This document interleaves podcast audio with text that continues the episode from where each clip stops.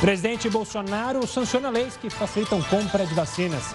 As medidas prevêem dispensa de licitação para compra e também regras mais flexíveis para aquisição de insumos e serviços. O Brasil registra mais de 2 mil mortes por Covid nas últimas 24 horas. Estudo preliminar indica eficácia da Coronavac contra variantes. E ainda, o governo fecha acordo para aprovar PEC emergencial. Boa noite, seja muito bem-vindo ao Jornal da Record News, que também está ao vivo no nosso canal do YouTube e lá no Facebook da Record News. O governo de São Paulo anunciou hoje a criação de 338 novos leitos para pacientes com coronavírus até o final desse mês. De acordo com os números divulgados hoje pelo estado de São Paulo, em média, 130 internações em UTI são registradas diariamente. Com a maior alta de casos internações e óbitos desde o início da pandemia, o governo planeja medidas mais severas para evitar a circulação de pessoas. A situação é realmente de muita gravidade. Nós estamos trabalhando em como é, viabilizar medidas que possam, de fato, aumentar o nível de isolamento social. Olha só, o pior momento da pandemia no estado de São Paulo, este, isso de acordo com o governo, como você viu, é também causado pelas variantes mais agressivas do coronavírus. O Instituto Butantan anunciou hoje uma ótima informação que uma nova pesquisa comprova a eficiência da Coronavac contra as novas variantes do vírus que circulam aqui no país. Sobre esse assunto, a gente conversa agora com o diretor médico de pesquisa clínica, Ricardo Palácios. Boa noite, Ricardo. Mais uma vez, obrigado pela participação aqui conosco no Jornal da Record News. É, o que, que a gente já pode adiantar? É um estudo preliminar mas que traz informações positivas sobre a vacina Coronavac, a vacina feita pelo Instituto Butantan e as variantes que estão circulando no país? Boa noite, Gustavo. Boa noite a toda a audiência do Jornal da Record News.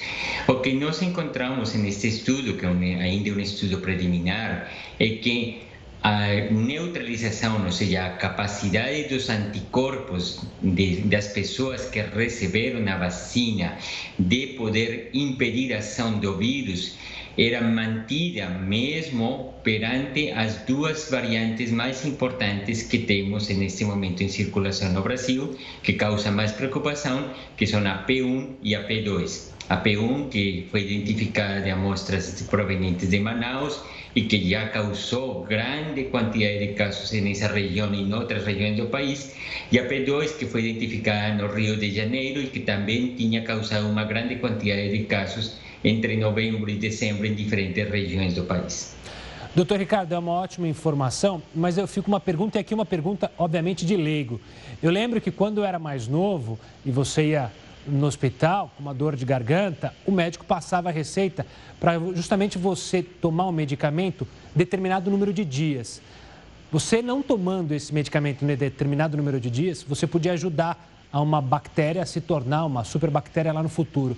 Você teme que justamente uma vacinação é, descontrolada em alguns momentos no nosso país pode afetar é, essa questão da variante? A gente pode criar novas variantes que consigam se desviar é, da Coronavac das outras vacinas também que estão sendo aplicadas aqui no Brasil?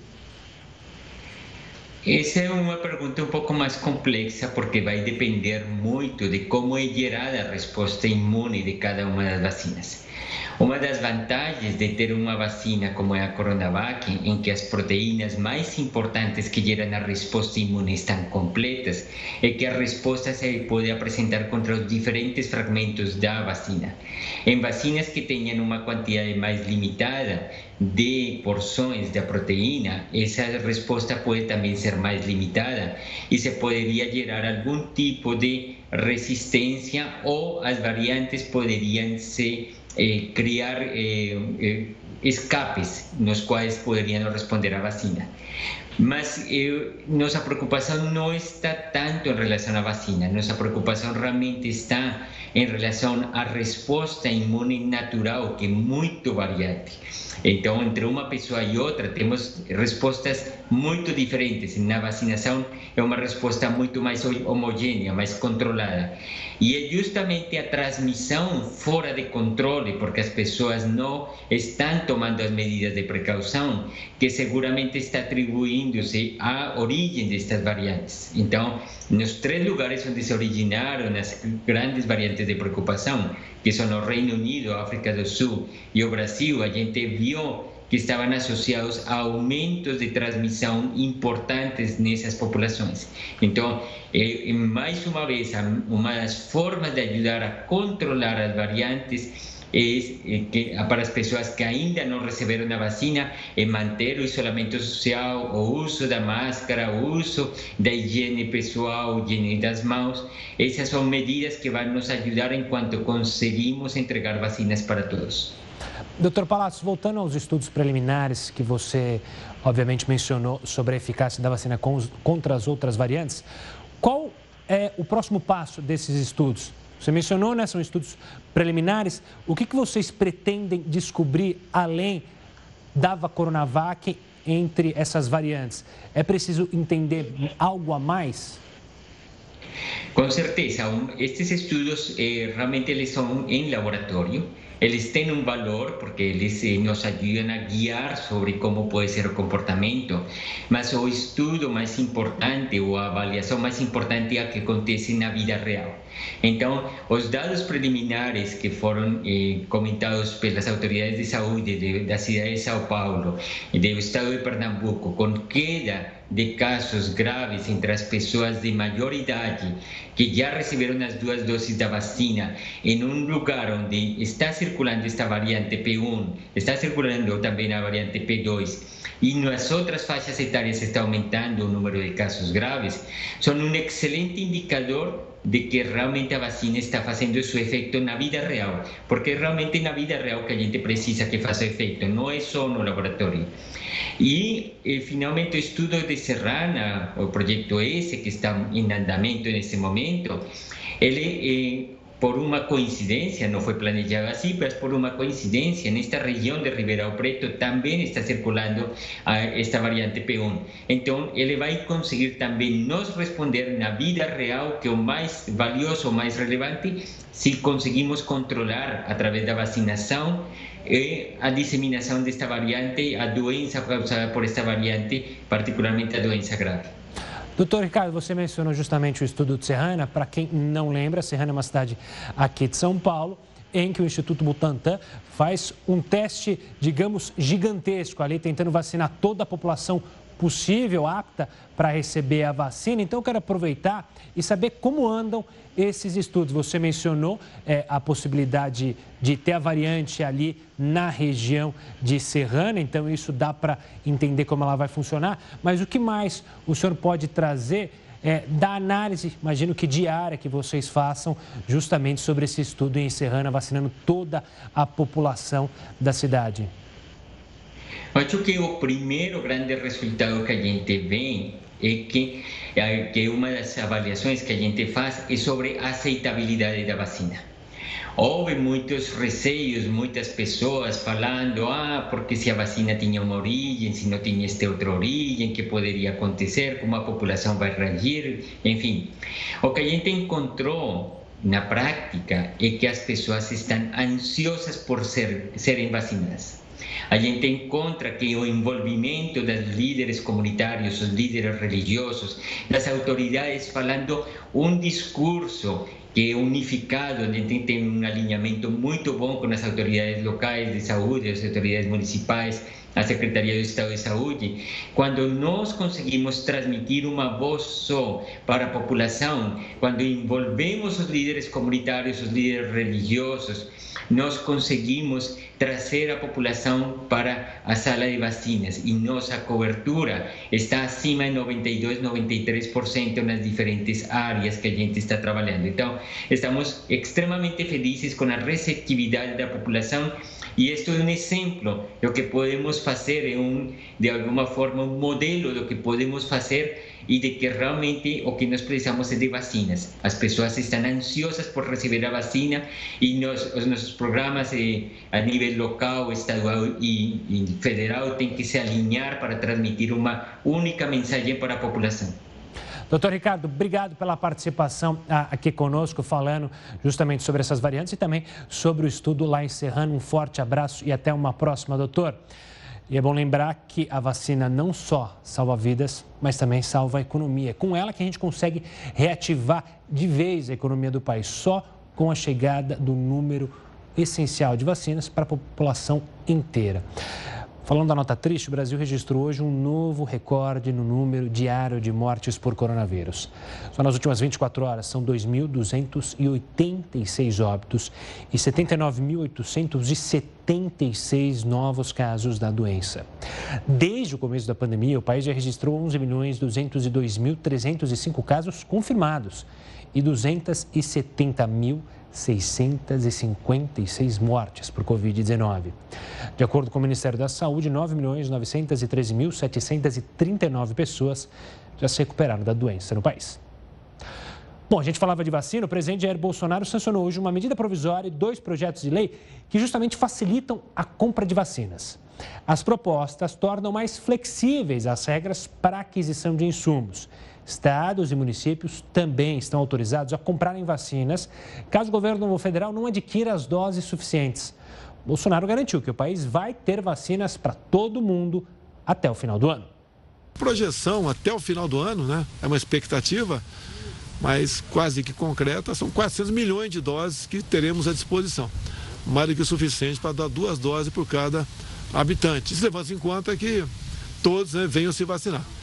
Eu deixo claro que a vacina não é, da minha parte, não será obrigatória. Um estudo feito no Reino Unido comprovou que a variante britânica do coronavírus é ainda mais letal do que as anteriores. Os dados mostram que a taxa de mortalidade pela variante B117 é 64% maior se comparada às outras cepas. Estudos anteriores já mostravam que a variante identificada pela primeira vez no Reino Unido é até 70% mais transmissível. O governo do Rio de Janeiro cogita barrar turistas para tentar frear o coronavírus. Você vai ver mais informações sobre isso e muito mais aqui dentro do Jornal da Record News. Estamos de volta para falar. Lembra daquele deputado flagrado assediando sexualmente? Ele será julgado no plenário da Assembleia aqui de São Paulo. Vamos falar com o Heródoto Barbeiro, que tem detalhes sobre o que pode acontecer com ele. Uma boa noite, Heródoto. Olá, Gustavo. Como você disse, a gente noticiou aqui no nosso jornal da Record News, ele foi apreciado é, pelo Conselho de Ética, foi julgado no Conselho de Ética da Assembleia Legislativa.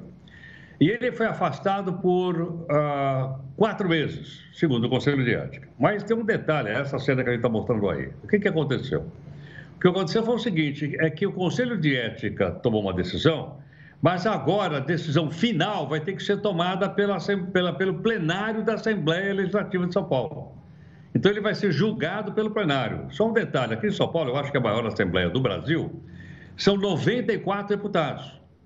Então, o presidente da Assembleia vai ter, que, vai ter que marcar uma sessão extraordinária sobre isso, porque é uma questão de ordem interna, isso não implica em problema de governo. E mais uma coisa que me chamou a atenção, nessa sessão, cada um dos 94 deputados, eles vão poder falar. Isso aí vai se estender por muito mais tempo. E mais, é, não se sabe se no plenário alguém pode apresentar uma pena maior do que essa que foi apresentada pela Comissão de Ética. Por exemplo, eu estive vendo aqui que a deputada, a deputada Isa Pena, que sofreu assédio sexual, que ele está mostrando aí, ela disse que vai entrar como substitutivo para ele, ele pegar um ano de afastamento da Assembleia Legislativa de São Paulo. E olha, isso é uma coisa muito rara aí, viu, Gustavo? Porque esse pessoal é muito chegado um no outro, entendeu? Não, o pessoal segura daqui, segura de lá. Eu estava vendo o seguinte: a última vez que essa Assembleia tomou uma decisão contra um deputado foi em 1999 contra um cidadão chamado Hanna Garibe, que naquela época foi acusado de fazer parte de uma tal de máfia dos fiscais. Ele foi castrado. Fora isso, nunca mais ouviu falar. Então, eu acho que nós temos que, acompanhar, primeiro porque, logicamente, a Assembleia tem como função principal é, fiscalizar o governador de Estado, em todas as assembleias, e também não permitir que casos como esse voltem a acontecer agora. Eles, logicamente, têm outras preocupações. Você sabe o que me chamou a atenção hoje? Hoje eu vi uma propaganda da Assembleia Legislativa de São Paulo paga num canal de notícias. Não é legal? Quer dizer, dinheiro para vacina não tem para leito, não tem para. E eu sei, e eles estão com propaganda paga em canal de notícias. Temos que estar de olho nessa turma, viu, Gustavo? o deputado, ele ainda faz referência ao deputado que está do lado, que tenta segurar ele. Esse vídeo, para mim, é uma, é, é uma vergonha enorme. É revoltante ver essa cena ficar repetindo. Heródoto, daqui a pouco a gente volta a se falar e vamos, claro, acompanhar não só esse caso, mas todos os casos envolvendo os nossos deputados, tanto estaduais quanto os deputados federais. Daqui a pouco a gente volta a se falar, Heródoto. Agora a gente é. traz a informação sobre um levantamento feito pela Secretaria Municipal de Saúde de Florianópolis, que alerta que os jovens foram os mais contaminados pelos pelo vírus nas últimas semanas. A Jaqueline, o Júlio César, o Vinícius são alguns dos jovens entre 20 e 40 anos que contraíram a doença. Jaqueline percebeu a impotência diante da Covid. A solidão, o medo de morrer, o medo de deixar quem tu ama, o medo de matar quem tu ama é horrível. O Júlio César ficou preocupado com a família. O meu principal medo justamente era pelo meu pai, por ser um senhor de idade, né? É... Acontece que depois de um tempo a gente meio que vai relaxando. E o Vinícius tomou consciência de que qualquer um pode ser contaminado hoje em dia. O jovem acha que ele não, não vai pegar, que ele é imune a isso, que muitas vezes ele vai pegar e não vai sentir nada. Porém, é, como vocês estão vendo todo dia, tem jovem morrendo. E foi a Secretaria de Saúde de Florianópolis que fez um raio-x da situação da Covid-19 aqui na capital do estado. E foi constatado que a população jovem é a mais diagnosticada com a doença, pelo menos aí nas últimas quatro semanas. O problema, segundo o relatório da Secretaria de Saúde, são aqueles jovens que continuaram se aglomerando nas praias e principalmente em festas durante a noite. E o que mais preocupa as autoridades é que 80% dos jovens contaminados não apresentam sintomas. E aí acabam transmitindo o vírus sem saber. Nesse fim de semana, a Polícia Militar recebeu a denúncia de uma festa com 70 pessoas numa casa na região central de Florianópolis. Ninguém estava usando máscaras e todos tiveram que deixar o local. Os médicos fazem um alerta. O problema é estar em um ambiente fechado com várias pessoas, amigos, familiares, que não são da mesma residência. Então, eles podem trazer vírus de fora para vocês. Olha só, reaberto para o tratamento de pacientes com a Covid-19, o Hospital de Campanha da Fonte Nova, lá em Salvador, já registra 97% de ocupação dos leitos de UTI. A unidade foi reaberta nesta quinta-feira. O hospital de campanha tem capacidade para 200 leitos, mas o governo da Bahia informou na reinauguração que o hospital iria funcionar no início com apenas 50 leitos de UTI e 30 clínicos. 47 pacientes estão internados, 18 em leitos clínicos e 29 em leitos de UTI. Agora vamos até o Rio de Janeiro conversar com a repórter Fernanda Sanches. Boa noite, Fernanda. Como é que está a situação aí no Rio de Janeiro? Olá, Gustavo, boa noite. O último balanço revelou que 95% dos leitos do Sistema Único de Saúde aqui do Rio estão ocupados. O secretário estadual de Saúde estuda novas medidas de restrição e não descarta o fechamento das fronteiras do Rio para impedir a entrada de turistas. As autoridades estão bem preocupadas, principalmente em relação às praias. Nos finais de semana, têm ficado cheias e com aglomerações. Até o momento, 6% dos moradores aqui do Rio já foram vacinados vacinados. Hoje foi a vez dos idosos de 76 anos e a prefeitura disse que vai manter o calendário de vacinação pelo menos até o final de semana, já que está prevista aí uma nova chegada de um novo lote da Coronavac. Do Rio de Janeiro, Fernanda Sanches para Record News. E o ex-presidente Lula falou pela primeira vez, depois de ter as condenações da Lava Jato anuladas em uma decisão monocrática do ministro do STF, Edson Fachin. Lula discursou na sede do Sindicato dos Metalúrgicos em São Bernardo do Campo. Ele agradeceu ao ministro Edson Fachin, que anulou as condenações na Lava Jato. Antes de ontem foi um dia gratificante. Eu sou agradecido ao ministro, sabe, Fachin, porque ele cumpriu uma coisa que a gente reivindicava desde 2016. A decisão que ele tomou, sabiamente, cinco anos depois, ela foi colocada por nós desde 2016. O ex-presidente foi condenado a oito anos, dez meses de prisão por corrupção e lavagem de dinheiro no caso do triplex do Guarujá, no litoral paulista. A segunda condenação foi de 12 anos e 11 meses por ter recebido propina de duas construtoras que fizeram reformas no sítio de Atibaia. Com a decisão do ministro Edson Fachin, os processos serão julgados pela Justiça Federal do Distrito Federal, que pode confirmar as condenações.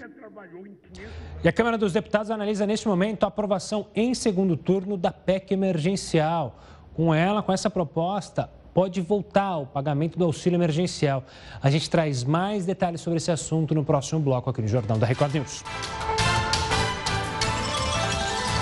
Jornal da Record News de volta para falar do Congresso americano que aprovou um gigantesco pacote de ajuda, de ajuda econômica equivalente a 11 trilhões de reais, um dos maiores da história dos Estados Unidos. A medida agora será sancionada pelo presidente Joe Biden. O novo pacote é mais uma tentativa de reduzir o impacto da pandemia na economia americana. O valor será usado no pagamento de auxílio emergencial, compra de vacinas e para um fundo de ajuda aos estados. Aqui no Brasil, a Câmara dos Deputados analisa, neste momento, a aprovação em segundo turno da PEC emergencial. Apesar da pressão da oposição e de servidores públicos, a base do governo conseguiu manter medidas para o controle de despesas públicas. A PEC emergencial abre caminho para o pagamento do auxílio emergencial para cerca de 40 milhões de pessoas. A proposta permite que o governo gaste 44 bilhões de reais com benefício, sem que essa despesa seja contabilizada no teto de gastos. O ministro da Secretaria de Governo foi à Câmara negociar. Que a democracia ela impõe o debate e o voto. Se o voto de quem queria manter os fundos ganhou, cabe ao governo ou quem está disputando respeitar o resultado. A proposta diz que quando as despesas obrigatórias da União, que incluem, por exemplo, os salários dos servidores e benefícios de aposentados, baterem uns 95% do valor das despesas, medidas de contenção de gastos entram em cena, como o congelamento de salário de servidores públicos, concursos suspensos, além da proibição de concessão ou de redução de incentivos tributários. Policiais fizeram muita pressão para que ficassem de fora do congelamento de salários. Para não correr o risco de perder as contrapartidas fiscais, o governo então abriu mão e ficou definido que os servidores públicos não terão reajuste salarial, mas terão progressão e promoções na carreira. Com a proposta de emenda à Constituição aprovada, o governo deve encaminhar ao Congresso até sexta-feira uma medida provisória com os valores valores que serão pagos no auxílio emergencial. Esses valores variam entre 175 e 375 reais. As pessoas devem começar a receber o benefício ainda este mês. Bom, e pegando o gancho, a taxa de desemprego entre os jovens de 18 a 24 anos ficou em 29,8% ao fim de 2020. Isso representa uma alta de 6 pontos percentuais em relação a 2019. Esses dados foram divulgados hoje pelo IBGE e para falar sobre esse assunto, a gente convidou o professor de economia da FGV e especialista em economia do trabalho, Renan Pieri. Renan, obrigado pela participação aqui conosco no Jornal da Record News. É, se a gente compara esses dados dessa faixa etária com as demais faixas etárias, é uma diferença bem grande. O que, que se explica essa faixa etária ter um desemprego tão maior que as outras? Renan, uma boa noite. Bom, boa noite a todos. É, historicamente, os mais jovens é, sempre têm mais dificuldade de ingressar no mercado de trabalho, né? Isso deve muito à, à, falta de experiência, que é óbvia, mas também à má formação que as escolas oferecem no Brasil. O jovem chega menos preparado ao mercado de trabalho e, por isso, as empresas muitas vezes têm que treinar esse jovem no mercado. Então, as empresas acabam optando é, por trabalhadores mais experientes, sempre que podem. Com a pandemia, a situação não melhorou. Quer dizer, no momento em que as empresas muitas vezes foram obrigadas a fazer demissões, os mais jovens eles acabam sendo os primeiros atingidos, porque, eh, em geral, há um pouco tempo na empresa ou menos tempo na empresa, então os custos de demissão são menores, né? a multa sobre o fundo de garantia, e também porque o trabalhador mais experiente ele já recebeu um treinamento mais longo, a empresa já investiu mais sobre ele, então os mais jovens acabam sofrendo mais com o desemprego.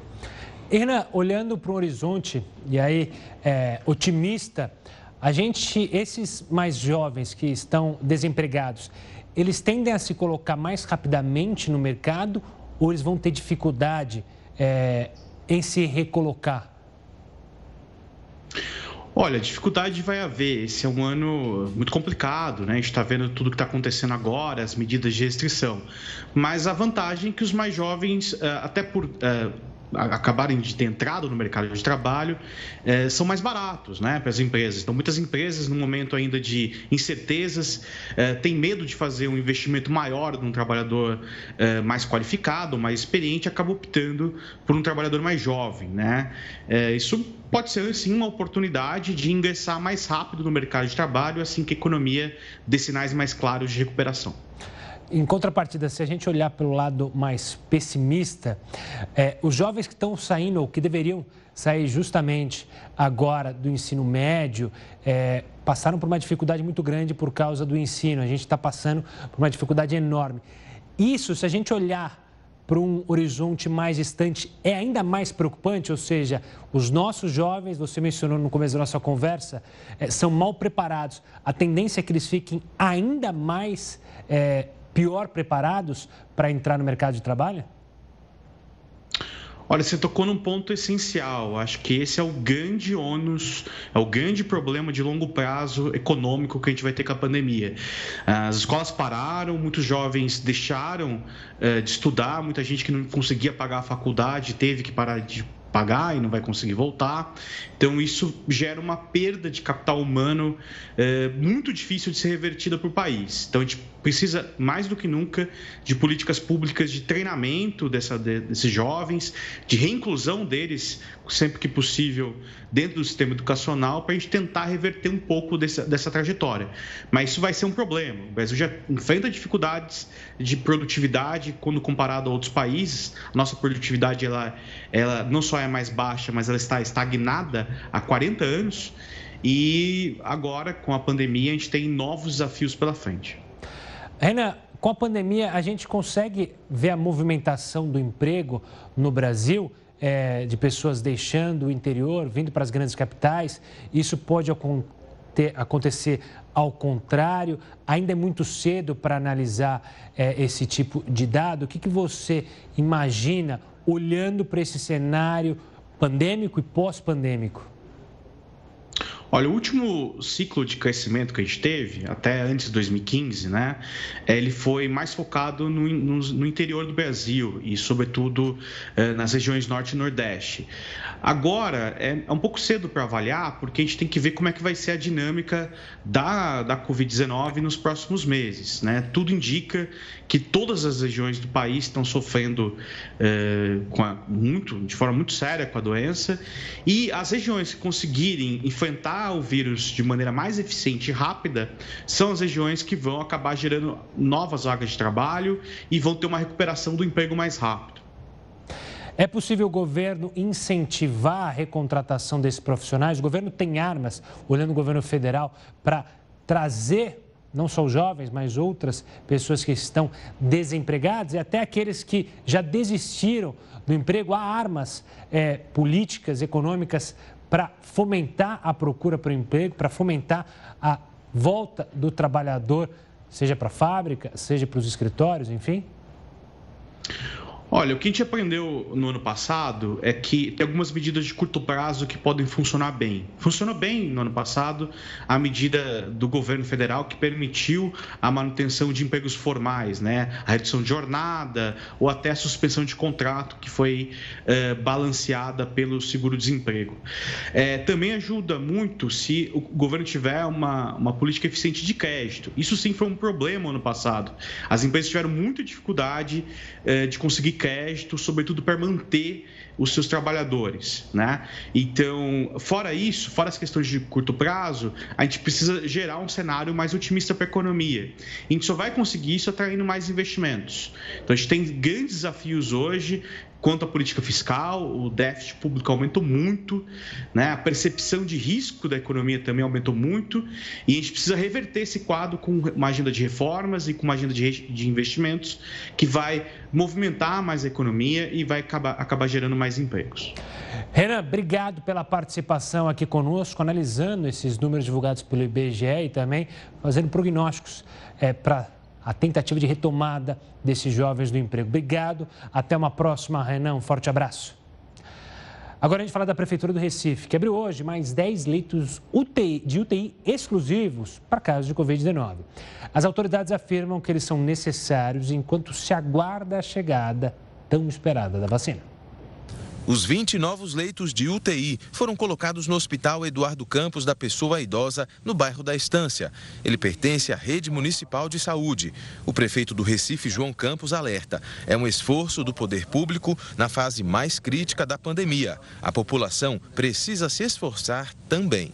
A gente está fazendo a nossa parte, vacinando com velocidade e organização, conseguindo de maneira intensa reduzir a idade das pessoas que podem ser vacinadas, abrindo um leito de UTI, de enfermaria, mas é fundamental que você também faça a sua parte. Tome cuidado, manter o distanciamento, usando máscara em todos os locais, tem que usar máscara para a gente vencer o quanto antes a pandemia.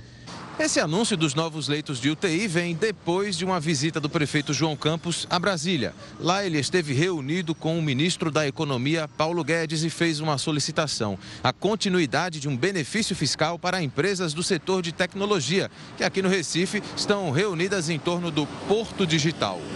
O prefeito também anunciou que profissionais de saúde da capital com 50 anos ou mais já podem realizar agendamento online para receber a dose da vacina contra o novo coronavírus. Todos os trabalhadores da saúde com 50 anos ou mais poderão ser vacinados a partir de amanhã. Quando a gente vai para o sul do país, no Rio Grande do Sul, chegou ao nono dia seguido o estado com UTIs operando acima do limite. Dados da Prefeitura Estadual da Saúde revelam que a ocupação geral de leitos da rede pública e privada era de 105%, com 3.218 pacientes em 3.072 vagas. A situação é mais grave na rede privada, com ocupação de 126%. São 1.081 pessoas internadas em 861 leitos de UTI. Os hospitais podem atender além da capacidade, utilizando as demais áreas das instituições, conforme o nível 4 do plano de contingência da Secretaria Estadual de Saúde. E o Supremo decidiu que a licença de táxi não é um bem que possa ser deixado para herdeiros. O que, que isso impacta no serviço de táxi aqui no Brasil? Quem explica para a gente é o Heródoto Barbeiro. Heródoto, o que, que muda com essa decisão lá do STF? Olha, Gustavo, quando a gente fala no Supremo Tribunal Federal, a gente já lembra daquelas coisas grandes que nós estamos noticiando por aí. Ela e o Lula para cá, e o Lula para lá, se vai, se não vai, o país inteiro está acompanhando e tudo mais. Mas há algumas decisões, veja bem, do Supremo Tribunal Federal que acaba mexendo com a vida do cidadão, eh, por exemplo, que é dono de um táxi, um taxista. O que, que o Supremo discutiu lá? O Supremo discutiu e decidiu o seguinte: não pode haver comercialização da outorga. Outorga é da licença do táxi. Porque isso acontecia? Acontecia. Muitas vezes o cidadão queria parar de trabalhar como taxista e ele vendia a licença, a outorga para outra pessoa. Ele tem outorga, ele ia lá na prefeitura e passava para outra pessoa e vendia. Em alguns lugares aqui em São Paulo, me lembro de algum tempo atrás, principalmente na área do aeroporto de Congonhas, você comprava uma uma licença dessa por 120 mil reais. É verdade. Por 150 mil reais. É, então era um é. negócio valioso. Muito bem. Ou então aconteceu o seguinte: quando o taxista parava de trabalhar, ou ele morria, acontecia alguma coisa, isso era colocado no seu inventário. Era um bem que ele tinha. Então ele podia deixar para, para, para, para a viúva ou para os filhos, e os filhos poderiam ou virar taxista ou vender para outro. Eu me lembro de casos em São Paulo também de pessoas que alugavam a licença taxista. Aí o Supremo disse: olha, não pode acontecer nada aí. Não pode, não pode. Por que razão?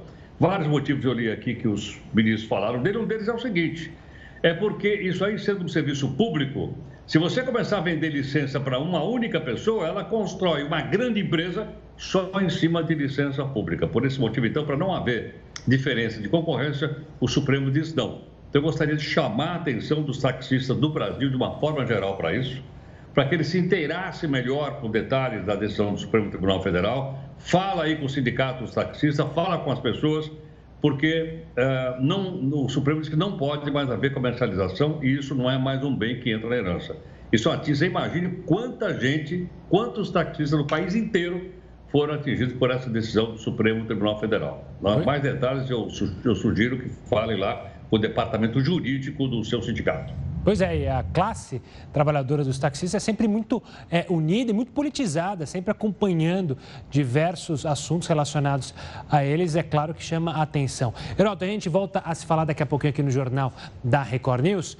Agora a gente abre espaço para falar do ministro da Cidadania, João Roma, que prevê para a semana que vem o último passo para a volta do auxílio emergencial. Uma medida provisória que vai detalhar o pagamento do benefício. Agora. São medidas compensatórias e medidas de responsabilidade fiscal. Uh, inclusive, elas dependem de um gatilho. Elas serão utilizadas se necessário for. Então, acho que uh, ficou uh, a contento, uma medida que, por um lado, atinge justamente e atenua uh, todo o sofrimento de muitos brasileiros que realmente estão precisando desse auxílio emergencial e, por um lado, sinaliza bem para o mercado de maneira muito serena, mostrando segurança jurídica, mostrando responsabilidade fiscal por parte do governo. É o mesmo público que foi beneficiado na primeira fase do auxílio emergencial? Não.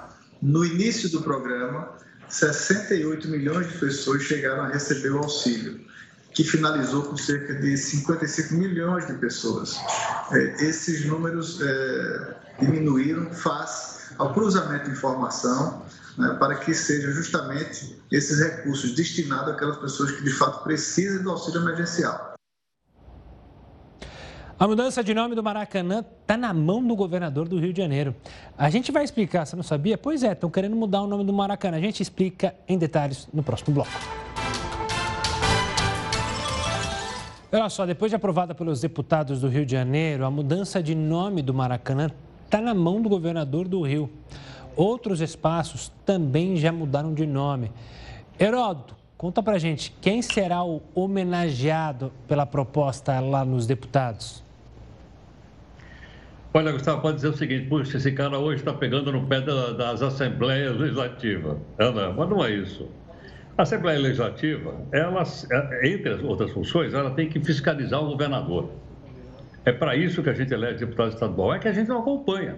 A gente não ouve falar da Assembleia, não ouve falar de deputado estadual, e depois a gente vota em qualquer cidadão lá e ele fica lá, então, uh, sem fazer muita coisa. E mais, é rara a Assembleia Legislativa que não está na mão do governador. Através de troca de cá, troca de lá, você não ouve dizer nada, você não ouve falar em oposição a governador nenhum nenhum de Assembleia Legislativa. Está todo mundo acomodado ali. Então agora eles jogaram no colo do governador do Rio de Janeiro, né? o, governador que está em exercício, é o seguinte: olha, a gente vai trocar o nome do Maracanã. Bom, uh, você já ouviu falar de um estádio chamado Trapichão ou não? Trapichão? É. Não, conheço um vinho trapiche, mas trapichão não conheço. o vinho trapiche eu também conheço. É. Mas eu fui olhar o que, o que estádio é esse chamado trapichão. É um estádio que tem em Maceió e homenageia quem? Edson Arantes Nascimento. Por isso o estádio é chamado, mas o pessoal chama de trapichão. Por exemplo, você conhece um estádio chamado Paulo Machado de Carvalho? Ah, esse eu conheço, do lado da sua casa. É Pacaembu. Sim. Mas todo mundo fala que é Pacaembu. E aí, no Maracanã, todo mundo fala que é Maracanã. Não fala o nome do Mário Filho, que foi um jornalista, aliás, irmão de um grande uh, escritor brasileiro, uh, enfim, mas que ele era jornalista que, que, que em 1950, para você ter uma ideia, lutou muito para o Maracanã ser, ser agora construído, e ele tem o nome dele, Mário Filho, e todo mundo chama de Maracanã. Então agora, Suas Excelências uh, aprovaram na Assembleia que tem que trocar de nome. Tem que chamar-se Edson Arantes Nascimento Pelé.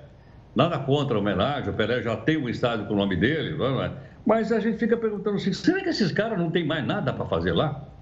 Tem nada para olhar lá? Como é que está a vacinação no Rio de Janeiro? Como é que estão os leitos da UTI? Cadê os hospitais de campanha? Onde está essa? Esses caras têm que investigar, então eles estão preocupados com a troca do nome do Estado do Maracanã. Não estou dizendo que o Pelé não merece, não é isso que eu quero dizer aqui absolutamente. E, e lembrando, então, que é, é, é, nome de rua, é nome de praça e é troca, então, como essa daí do Maracanã. E eu fiquei sabendo, então, com você agora, que o Trapichão é o apelido do estádio de Maceió que homenageia Edson Arantes Nascimento, também conhecido como o Rei Pelé. Ah, mas você sabe, Heroto, que eu acho que quando um deputado apresenta um projeto desse, é só para lá na frente, na próxima eleição, ele fala: olha, 13 projetos meus foram passaram na Assembleia. 15 projetos. Aí você vai olhar os projetos, são esses. Mudou o nome de uma rua, mudou o nome do estádio, para contar vantagem. Mas se você olhar a fundo, não fizeram nada, como você mesmo mencionou. Trocar nome de estádio em plena pandemia é algo para assustar, não é nem para ficar irritado, é para assustar. Você fala, o que, que eles estão fazendo lá, né, Herota? Eu espero que o governador vete. É que vai pegar mal para ele, já pensou ou não? Pô, vai inventar um estádio com o nome do Pelé, que é um homem extraordinário, um grande, um grande futebolista. É, né? Aliás, completou 80 anos agora, recentemente, acho que na semana passada. Pelé fez 80 anos. Quer dizer, jogaram uma bomba no, no colo do, do governador. Vamos pois ver é. o que ele vai decidir. Vamos ver, a gente volta a se falar amanhã, Heroto. Um forte abraço. É bom lembrar que o Pelé nem carioca é, né? Bom, vamos seguir adiante. Ó, a gente fala agora de um projeto que está estudando uma forma que pode mudar o jeito como a gente se projeta, se protege, perdão, da Covid-19 todos os dias. Além de ser o primeiro material contra o vírus desenvolvido 100% com produtos nacionais. A máscara que você vai conhecer agora está sendo desenvolvida em uma universidade federal. Uma máscara que parece comum, daquelas que a gente já está acostumado a usar.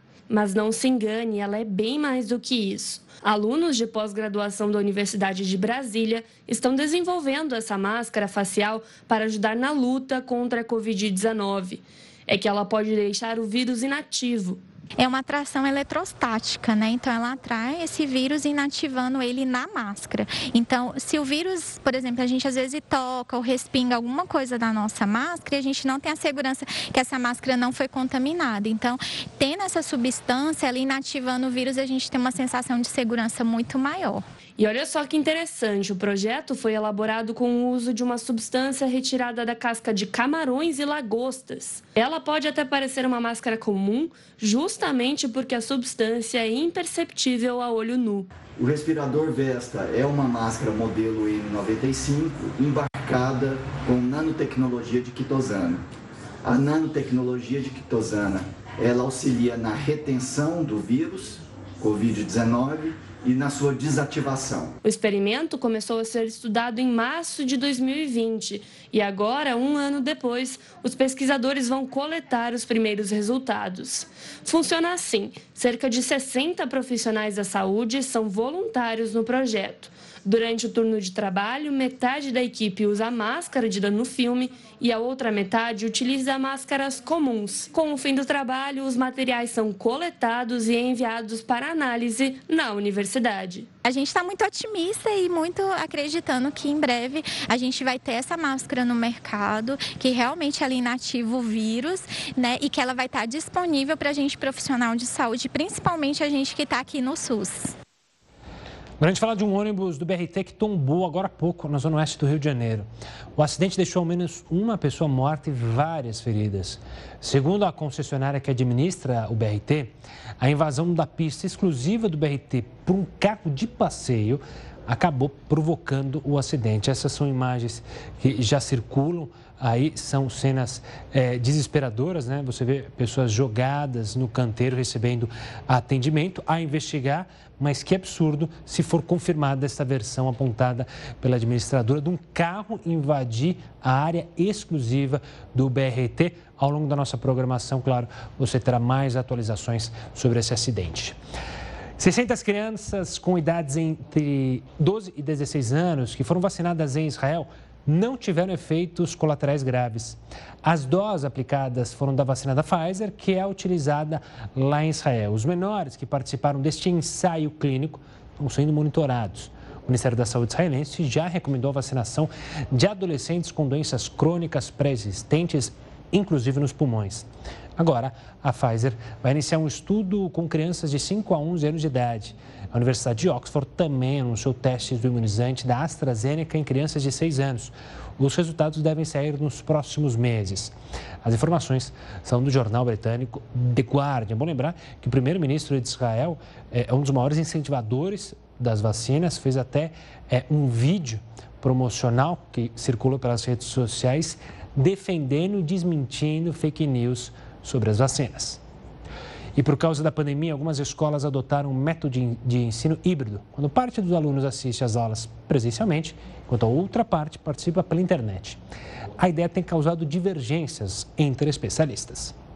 Bernardo, de 9 anos, começou neste ano a estudar uma semana de forma presencial na escola e na semana seguinte acompanha tudo pelo computador. Este modelo de ensino é permitido em Lagoa Santa e agradou aos pais da criança. Durante todo o primeiro ano de pandemia, Bernardo recebeu vídeos com as aulas gravadas, o que dificultou a concentração e a organização dos horários da criança. Ele tinha que entender que nesse momento ele estava estudando e como eu trabalho no mesmo escritório que ele, ele às vezes me chama eu falo, filho, você agora está no ambiente externo, mesmo estando aqui, você está na sua escola e a mamãe está trabalhando. Então, assim, eu é, nesse primeiro momento foi um pouco complicado, mas agora já deu uma, uma estabilizada, como eu falei, ele já acostumou bem, sabe? Por causa da pandemia, o ensino remoto ganhou força e foi a forma encontrada pelas escolas para que os alunos mantivessem os estudos. Dentro desta nova realidade, o modelo híbrido surge como uma proposta de adequação à educação virtual mas, segundo este especialista, o ensino remoto é indicado apenas para estudantes a partir da oitava série. Para alunos mais, é, mais novos, é muito difícil você fazer é, esse 100% presencial. É muito difícil de você motivar, é muito difícil de você é, fazer um letramento com uma criança, por exemplo, de seis anos. E isso é, é, um dos grandes desafios, porque uma vez que eu não aprendi a ler na idade correta, eu posso ter grandes problemas na minha formação geral. Isso, a geração Covid, inclusive, pode até impactar no mercado de trabalho. Há algumas pesquisas que falam, por exemplo, que alunos brasileiros podem ficar quatro anos em defasagem a outras gerações. É, isso agrava bastante. O professor acredita que a pandemia possa forçar um avanço do ensino em todo o mundo e uma mudança na formação dos professores. Porque os professores aprenderam a usar ferramentas, os professores estão tendo que conhecer técnicas agora, então é como se esse momento agora fosse um grande momento da educação de catalisador dessas técnicas. Mas por enquanto, outros temas continuam sendo polêmicos. No meu caso, meu filho está se saindo bem, mas eu não sei crianças que não têm o poder aquisitivo que possam estar acompanhando dessa forma, ou com o pai também, a mãe do lado, né? Então, nesse sentido, pode ser impeditivo. E essa edição do Jornal da Record News fica por aqui. Tem uma ótima noite e siga bem informado. Agora com o News das 10 e a Manuela Caiado. Bom trabalho para você, Manu.